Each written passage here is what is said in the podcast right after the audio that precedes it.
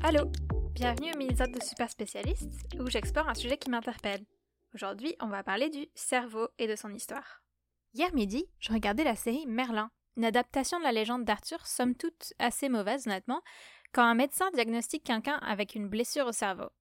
La série prenant place à peu près au XIIe siècle, je me suis demandé savait-il ce qu'était le cerveau à l'époque? Comment avons-nous découvert ce que fait le cerveau? Avions-nous dû tester organe par organe pour découvrir lequel gouvernait nos pensées? D'où les gens pensaient que nos pensées venaient avant la découverte des fonctions du cerveau Tout plein de questions comme ça. Je vais partager avec vous les réponses à ces questions. Comme vous allez le voir, l'histoire du cerveau est très profondément liée à la philosophie et notamment aux questions liées à l'âme et à la conscience. Descartes et Aristote, les philosophes les plus discutés au regard du rôle de la conscience, étudièrent tous deux le cerveau et font partie intégrante de l'histoire du cerveau et de la neurologie. Un petit rappel donc pour mieux comprendre ce que recherchaient la plupart des personnes étudiant le cerveau. Aristote pensait que l'âme était partie intégrante du corps et que les deux étaient inséparables, créant la vie. Descartes, quant à lui, était dualiste et avançait que l'âme est séparée du corps, comme Platon l'avait avancé avant lui, si ce n'est que Descartes prenait la primauté de l'esprit sur le corps. Je pense donc je suis. Les anciens Égyptiens considéraient le cerveau comme une simple matière remplissant le crâne, le siège de l'âme résidant dans le cœur. Lors du processus de momification, le cerveau était alors enlevé par le nez, parfois par liquéfaction. Le cerveau est mentionné en premier par les Égyptiens au XVIIe siècle avant Jésus-Christ, liant vaguement le cerveau aux effets de blessures à la tête. Les Grecs sont les premiers à suggérer que le cerveau est la résidence de l'esprit. Cependant, le corps humain était alors considéré comme sacré, et donc les Grecs anciens ne pratiquaient pas de dissection et ne purent donc pas approfondir leurs hypothèses via une étude anatomique. Au IVe siècle avant Jésus-Christ, Hippocrate pensait que le cerveau était le siège de l'intelligence. Toujours au IVe siècle avant Jésus-Christ, Aristote, quant à lui, pensait que le cerveau était un organe qui servait à refroidir le cœur, ce dernier étant le siège de l'intelligence. Il désigna alors l'espace occupé par le cerveau le sensus communis, ou le bon sens. C'est un mot qui va revenir beaucoup dans toute l'histoire du cerveau. D'ici le 1er siècle après Jésus-Christ, des anatomistes avaient décrit le cerveau, distinguant la pia mater et la dura mater, ou matière molle et matière dure, et les différentes régions du cerveau, bien sûr sans savoir leurs différentes fonctions.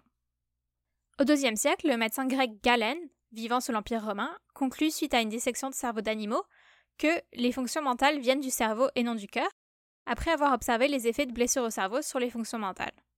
Il conclut donc que le cerveau était là où résidait l'âme dite animale, une des trois âmes que le corps était dit abriter dans différents organes. Galen avance aussi l'hypothèse que le cerveau contrôlait les muscles via des nerfs liés à la colonne vertébrale, hypothèse qui sera enterrée jusqu'au XIXe siècle. Au Moyen Âge, l'anatomie du cerveau fut étudiée en plus de détails par des médecins islamiques, différenciant plusieurs ventricules appelés des cellules. Chaque cellule était dite posséder différentes activités mentales. L'imagination dans le ventricule antérieur, la mémoire dans le ventricule postérieur et la raison entre les deux autres ventricules. En l'an 1000, le médecin Al-Zahawi réalisait des évaluations neurologiques et des traitements chirurgicaux du cerveau. Qu'en est-il du bon sens? Selon Avicenne, au XIe siècle, le bon sens est logé dans la capacité de fantasme, la mémoire conservant les informations collectées par le bon sens. Avicenne, qui pratiquait aussi des chirurgies du cerveau, expliqua et décrit aussi l'insomnie, la manie, les hallucinations, les cauchemars, la démence, l'épilepsie, la paralysie, le vertige, la mélancolie, et quelque chose qui s'approche beaucoup de la schizophrénie. Avicenne y a aussi les déficits mentaux au cerveau. En 1316, Mondino de Luisi écrit que le bon sens réside au centre du cerveau. Une grande confusion régnait cependant encore à propos des fonctions de l'anatomie du cerveau. Avec la Renaissance vient un nouveau focus sur la dissection du cerveau. Léonard de Vinci dissecta et décrivit le cerveau en détail, commençant à lier physiquement le cerveau à la perception des sens, découvrant les nerfs opticaux et olfactifs. Comme beaucoup avant lui, il essayait, en dissectant le cerveau, de comprendre où résidait l'âme.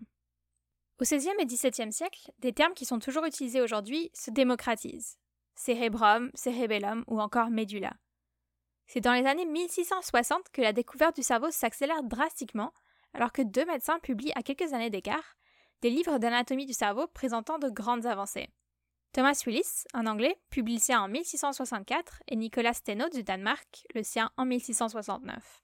Tous deux remettent en question les idées de Galen, qui dataient du IIe siècle, et qui sont toujours populaires à l'époque. Ils argumentent que le sens commun ne fait aucun sens, et que les ventricules ne sont pas une création de Dieu pour héberger l'âme, mais juste un accident provenant juste de la forme du cerveau. Descartes, qui prenait la théorie du dualisme, la séparation du corps et de l'âme, étudia le cerveau afin de prouver sa théorie. Il suggéra que la glande pinéale était le lieu de l'interaction entre l'âme et le corps, une sorte d'interface en fait.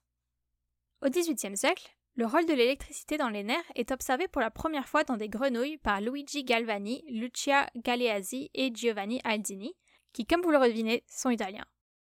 En 1811, César Julien Jean le Gallois, qui, comme vous le devinez, est français, lit pour la première fois une fonction à une région du cerveau, soit la respiration, à la medulla oblongata. Les choses s'accélèrent à partir de là, avec la découverte des signaux moteurs et liés au sens par Charles Bell et François Magendie en 1811 et 1824, de la motricité, sensibilité et du comportement dans les années 1820 par Jean-Pierre Florenz, puis au milieu du siècle de l'excitabilité des neurones par Émile Dubois-Raymond, Johannes Peter Müller et Hermann von Helmholtz. S'ensuit la découverte du rôle du cortex préfrontal dans la prise de décision par John Martin Harlow en 1848 et celui du lobe frontal dans la parole par Bronca en 1861. On a ensuite la vision et le cortex occipital par Hermann Munk en 1878 et le toucher dans le gyrus postcentral par Harvey Cushing en 1909. Au milieu de toute cette tornade de découvertes, le microscope est inventé, permettant de découvrir la structure de la neurone dans les années 1890. Entre 1900 et 1915 sont découverts le fonctionnement des réflexes et l'existence de neurotransmetteurs. Les nouvelles découvertes s'enchaînent après cela, accélérées par l'avancement de la technologie, et la neuroscience devient une discipline à part entière. Il y a vraiment beaucoup trop de découvertes pour que je puisse toutes vous les citer aujourd'hui. Peut-être que ça pourrait faire l'objet d'un autre épisode. Mais en tout cas, ça nous a mené là où on en est aujourd'hui. À savoir, on en connaît beaucoup sur le cerveau, mais beaucoup de choses restent quand même un mystère. Tout ça donc pour dire que oui, à l'époque de la légende du roi Arthur et de la série Merlin, on connaissait le cerveau, mais pas son fonctionnement. Si vous avez aimé cet épisode, vous pouvez le partager autour de vous, laisser une note sur Apple Podcast et nous suivre sur les réseaux sociaux à Super Spécialiste sur Instagram et Facebook et à Super Spec Pod 1 sur Twitter. Ok, merci. Bye bye.